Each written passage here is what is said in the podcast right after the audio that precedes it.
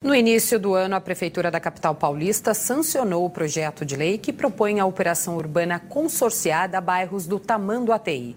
Informações com o repórter Marco Antônio Calejo. A proposta que prevê a operação urbana Tamanduateí passou aqui pelo plenário da Câmara Municipal em dezembro passado.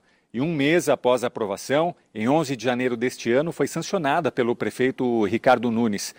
O texto da lei propõe ações de desenvolvimento econômico, social e urbano no entorno do rio Tamanduateí, que engloba bairros como Cambuci, Henry Ford, Vila Carioca, Moca, Ipiranga e Vila Prudente. Um dos objetivos da lei é produzir habitação de interesse social e promover os adensamentos populacional e construtivo no território. Além disso, a matéria contempla a criação de parques, a atualização das demandas ambientais e o aprimoramento da mobilidade urbana local.